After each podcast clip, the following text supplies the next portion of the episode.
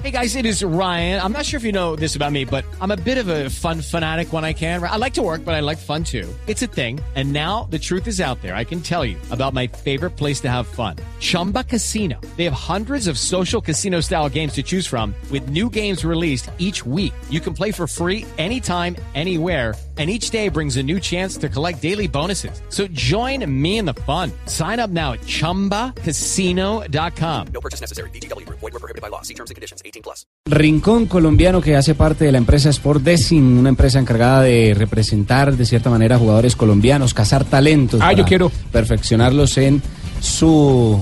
¿Usted quiere, señor? Sí, jugar. Ah, ¿Quiere jugar? Pues si tiene el talento seguramente Sí, lo van a casar allí, le van a hacer seguimiento.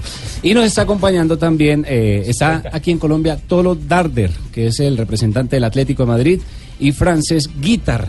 El señor Frances Guitar es el cazatalentos, scouting, como también se le conoce, del Barcelona de España y están aquí con nosotros el día de hoy. Bueno, pues. Entonces, les damos la, bien- la bienvenida a los dos, tanto a Cristian Rincón como al señor eh, Frances. ¿Lo dije bien? ¿Guitar?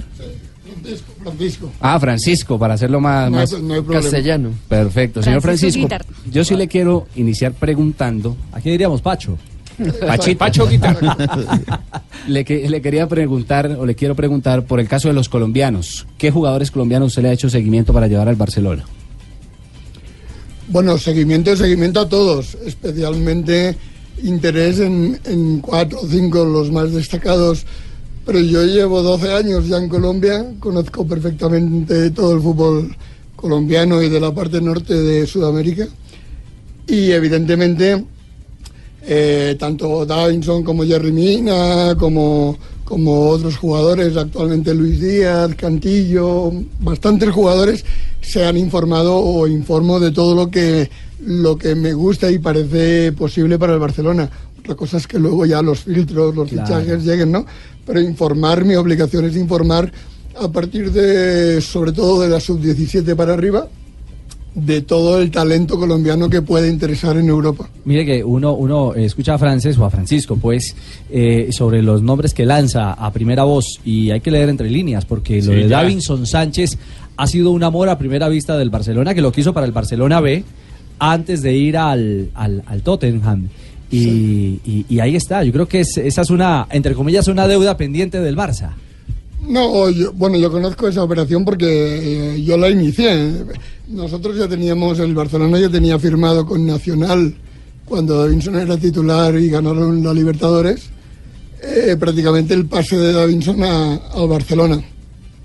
El problema de estos grandes clubes es que cuando se dispara la noticia y sale en prensa y en medios de comunicación, luego todo se vuelve casi imposible y más difícil porque los demás equipos ven que si estaban siguiendo a ese jugador es que estaban acertados y entonces se disparan las ofertas, se disparan los precios Se sube. no, se suben. Nosotros, el problema de Davinson no fue que fuera a jugar al B o no, ¿Cuál fue? porque él, él evidentemente no iba a jugar con 19 años de titular en el Barcelona y la propuesta era una ficha con el primer equipo, pero para no perder el tiempo ir jugando en el Barça B, pero entrenando con el primer equipo. Bueno, eh, eh, Entonces, Ah, sí. perdón, perdón, lo interrumpí, lo interrumpí. sigue. Entonces, nuestra oferta económica fue doblada por el Ajax, doblada, Exacto, no el Tottenham, sino el Ajax primero. El Ajax. El.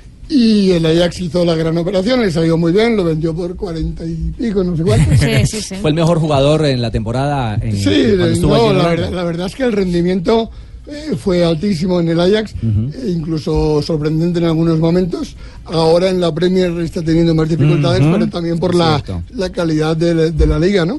Pero bueno, entonces fue, eh, fue imposible llegar a esos valores y, y descartamos esa operación. Usted hizo el trabajo bien, que fue verlo, ficharlo y dar- decirles a ellos que... No, que- ficharlo no, Eh, informa- perdón, informarlo, informarlo, informarlo, sí. sí. Mirarlo y, y recomendarlo. ¿Qué pasó? Eh, ¿Hace cuánto habló de Luis Díaz? No, yo a Luis Díaz ya lo sigo desde hace... Yo estuve en el sudamericano de Quito sub-20 hace eh, dos años. Dos años. Yo estoy en todos los sudamericanos. Ahora- mismo debería estar en Lima y estoy aquí. Pero posiblemente vaya la semana que viene así, vam- vamos tornándonos. Entonces, en, en Quito, Luis Díaz todavía estaba en el Barranquilla jugando, no era un titular de la selección sub-20. Su evolución era para controlarla, pero no, er- no era óptima todavía. Y la verdad es que en el último año mm, con, con Junior creció, bueno, una barbaridad. Y desde entonces, pues los informes vienen siendo más seguidos, más periódicos. Pero como le decía antes a Cristian, uno de los grandes problemas que tenemos es para trabajar un equipo tan grande y tan top, es muy difícil, muy difícil eh, según qué tipo de fichajes. Claro, los filtros son. No, y además, Son si, absolutos. si el otro día leí que había una oferta de Cardiff de 12 millones, pues Sí, claro. eh, ya no entramos ahí. ¿Ya no? No, O sea, el, claro. presu- el presupuesto del, de- de- de- del Barcelona, ¿cuál sería para un jugador latinoamericano? No, no, no, eso va en función de los jugadores. Hace poquito estuvimos en, en Ecuador intentando fichar a un jugador de Independiente del Valle y ¿El chico de la sub-20? eh, Gonzalo Plata. Ajá, Plata. Ah, claro. El extremo. Buenísimo, Sí, sí, el número sí, 20. sí, sí. Estuvimos ahí, ya estaba medio cerrado, pero se interfirió un equipo portugués por medio, una gente que los empresarios son complicaditos. Ah, es que así son los empresarios. Y, y decidimos ya no por dinero, porque por dinero me imagino que el Barcelona puede mucho más, pero eh, no entramos en esas polémicas económicas porque tenemos muy claro lo que queremos. Ujú. Francisco, hablemos de lo, del, del presente, del colombiano que está en ese momento en el Barcelona, que es Jason Murillo, cómo lo ha visto, cómo cree que le está yendo en el Barcelona, y ya que tienen la información de adentro, eh, ¿cómo lo ven de adentro en el Barcelona? Bueno, en primer lugar, lo, lo que les Sin quiero... tapujos, sin tapujos. No, no, lo que les quiero aclarar es que a mí de Barcelona no me informan nada de lo que pasa. Toda mi opinión es personal, viendo Sí, desde sí, Colombia. claro. Y alguna vez que hablo, pues me comentan, ¿no? Pero no es que lo que yo diga sea cierto. El caso de Jason Murillo, antes le contaba también a- al compañero, en diciembre llega un momento en que tenemos a Vermaelen y a un tití lesionados, Lesionados, claro. y por- y por un periodo largo de tiempo. Nos queda solamente Piqué y Lenglet. Entonces, eh, en enero, febrero, marzo vienen las competiciones en donde se decide prácticamente el futuro de la temporada, tanto en Copa de- del Rey como en la Liga, como en la Champions todavía más. Entonces, un equipo como el Barcelona, teniendo en cuenta que del Barcelona B en ese momento no había ningún central con nivel para el primer equipo, el Barcelona ni el Barcelona ni el Madrid ni nadie grande se puede quedar con dos centrales para afrontar tres torneos. Cualquier Una lesión es emergencia. un problema. Claro, sí. es una emergencia porque tenemos dos jugadores en lesionados más otro que iba a fichar que era Todibo, el francés que tiene 19 años. Entonces, De Toulouse. Exacto, entonces es una solución de emergencia. Eh, me imagino que los técnicos sondearon cuatro o cinco jugadores y Valverde decidió, creo que Valverde decidió que la opción de Murillo por un millón o dos millones de euros, que para nosotros eso no es nada, tener la seguridad de que en una emergencia de una lesión de un central, tener cubierto Claro. con Murillo. Pero si están bien todos los centrales, Murillo no va a jugar nunca. Y entre líneas uno deduce que no lo van a comprar. No, no, eso está claro que no. No, porque Entre si- líneas no. No hay que, no hay que deducirlo. No, también lo deduzco yo, ¿no? Pero si, si hemos fichado a Todibó, si el inglés está en un nivel altísimo, que está hasta un tití es suplente actualmente, Se quedó El con el campeón del mundo. pues no creo que Jason Murillo. Lo que pasa que a él también le ha servido, porque de no ir a la selección, ahora ya está convocado. Es cierto.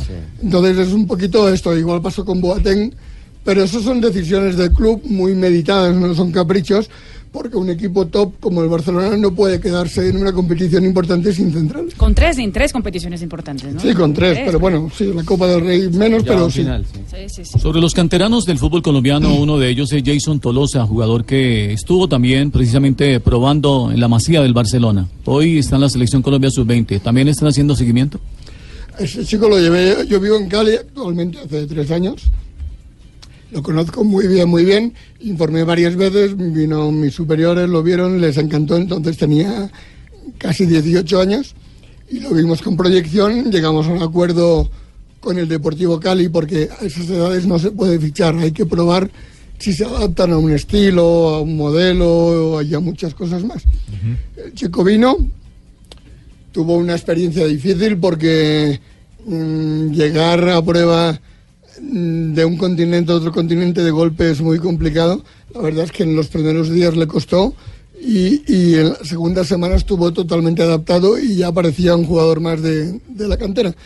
pero ya se había tomado la decisión de que esperaríamos y su evolución. Su evolución, pues particularmente pienso que no ha sido la mejor. El Deportivo Cali prácticamente no ha jugado. Su salvación ha sido un poquito la selección sub-20, donde ha destacado, aunque Fue los más importantes. afortunadamente no tuvo suerte con el gol, porque casi, bueno, Varios palos. casi ninguno tuvo suerte con el gol, pero... pero Ah, sin burlarse. no, no, no, no, Sí, el gol fue... el gol fue el problema de la sub-20 y aún así clasificó. Pero a los delanteros, desgraciadamente, se les mide mucho por los goles. El mismo Luis Díaz, eh, el semestre pasado metió un montón de goles, pero jugando también con la mitad de goles no estaría donde está ahora. Sin duda alguna. Entonces se, se le sigue controlando, lo sigo mirando, pero ya como que ese proceso ya pasó. Ok, perfecto. Les decía que también estaba acá colombiano Cristian Rincón, que representa a la, a la empresa Sport Design. Y esto porque el próximo 6 de abril. Design. Design, exactamente. Sí. O Design Sí. en, en Ah, español. en español. Para No, decirlo. design. Usted es Pero como pues- Echandía, así todo. No, yo les- Chaquespeare. Pues yo hablo para la gente en español, yo lo digo en español. Como el pingo, usted habla como, como la gente- como los amigos No del sea pingo. terco, Entonces, sí. Sport Design. Eh, sí. Entonces, para- no que seguramente Hable mejor el como que el vaya a entrar a la página va a escribir Design y no lo va a encontrar. Pero bueno, entonces digamos Sport Design, que van a realizar el próximo 6 de abril un evento importante aquí en el, en el país con los dos cazatalentos, ¿verdad, Cristian? Bueno, buenas tardes. Gracias por el, por el momento que nos dan aquí en Blue Radio. Eh, sí, el próximo 6 de abril estaremos en el complejo Escoli, en el mismo sitio en donde entrena Millonarios y el fútbol base nacional. Entonces se llevará el primer encuentro de scouting. Eh, tenemos scouting internacionales, como ya lo comentó Francisco. Nos acompañará Francisco Tolo Darder, eh, representante y scouting del Atlético de Madrid para Colombia. Eh, contamos con, también con el apoyo de Luz Fabiola Jaimes, que es la empresaria en estos momentos que más está llevando jugadores al fútbol mexicano. ¿sí? Ella ahorita está tratando temas con Santos Laguna, con Atlas, Tigres. Entonces estamos apoyándonos con ellos. Nosotros, ¿qué pensamos hacer desde eh, Sport Design? Nosotros queremos hacer el fútbol más visible para los chicos de, la, de Bogotá. Tenemos también que pensar en quitar todas esas eh, tapujos y esas ideas que tienen eh, la mayoría de personas de que el jugador bogotano tiene muy pocas posibilidades para llegar a jugar fútbol profesional. ¿sí? También trabajamos eh, otras áreas, desde lo psicológico, lo neuropsicológico, porque muchos te tocan el tema de lo técnico, táctico y físico. Eso está bien. Pero nadie se ha preocupado hasta el momento de trabajar en fútbol base temas como lo neuropsicológico y lo psicológico. Para nosotros es demasiado importante. Y el tema más importante aún, el tema de valores. Claro. Hemos encontrado muchas situaciones en que jugadores profesionales, ustedes sabrán quién, de quién podremos hablar, en que se han encontrado en situaciones bochornosas y que de una u otra forma han decantado en el decaimiento de, de su fútbol, de su profesión. Sí, que el talento no hace la diferencia cuando no se es una persona integral. Exactamente. Este, este, este proyecto nace eh, más o menos desde el 2009. Yo vengo trabajando en este proyecto. Eh, yo soy psicólogo. eh, tengo una maestría en entrenamiento de alto rendimiento. La realicé en Europa. Sí, Cristian. Mis prácticas las hice con el Barcelona, con el Madrid, con el Atlético de Madrid. Entonces, eh, pues me doy cuenta de que hace falta mucho trabajo aquí a nivel fútbol base. Cristian, lo que hay este sábado 6 de abril es que los chicos, los jóvenes de categoría sub 15, sub 17 y sub 20 pueden ir a, a probar. Claro que sí, la idea es que estamos buscando nuevos talentos. Queremos ver nuevos talentos. Queremos mostrarles al mundo que hay nuevos talentos, ¿sí? Queremos dar esa oportunidad que muy pocos les están dando. Nosotros estamos en contra de algo que llamamos dentro de la empresa el turismo deportivo. Nosotros no queremos más de eso. Cuando nosotros eh, hablamos de un proyecto, hablamos con objetivos a corto, mediano y largo plazo. Queremos ser eh, concretos y directos, que los padres y los eh, participantes del proyecto sepan para dónde vamos. Claro, y eso del turismo deportivo para puntualizar es que hay muchos empresarios, comillas, que por ejemplo le venden la idea a los padres de llevar a sus chicos a Argentina por poner una plaza cercana en el sur y terminan siendo eh, abandonados en el microcentro, no terminan jugando en ningún club, les prometen ir a Chacarita, a otras instituciones de, de mediano nivel y terminan siendo estafados. Claro esa, sí. esa es la lamentable realidad de muchos padres de familia que sueñan con encontrar al nuevo James, bueno, al nuevo Messi eh, muchos sueñan con que, y, y realmente de esos hay uno en, en- en la historia, es, es muy difícil encontrar esas realidades. ¿Dónde se puede inscribir la gente, los fam- las familias que quieran llevar a sus chicos para esta oportunidad? Claro que sí, en la página web Sport de Design o sportdesign.com. Claro, hay que decirlo en sí, español sí. para que la gente Muy lo capte. punto com, punto com, en las redes sociales Sport Design de Design Colombia y Sport Design Co en Instagram. Pues muy bien, un placer eh, Estamos. tenerlos acá. Nos encantaría hablar de mil temas. ¿Y qué tal que eh, Francisco, el, el Bayern, se anime a pagar 70 millones por James? No, no creo. No creo, no creo. Pero bueno, el fútbol desde la desde el traspaso de, o el fichaje de Neymar por el Paris Saint Germain eh, se enloqueció, se, se doblaron los valores de Yo los diría que desde Bale, ¿no? Cuando pagaron, el primero en pagar Sí, eh, más de 100, 100, más de sí, 100. y ahí Ah. Florentino con Bale ya, ya arrancó con eso. Ajá. Pero realmente yo creo que, que luego se, se moderó un poquito y lo de Neymar sí que enloqueció el mercado.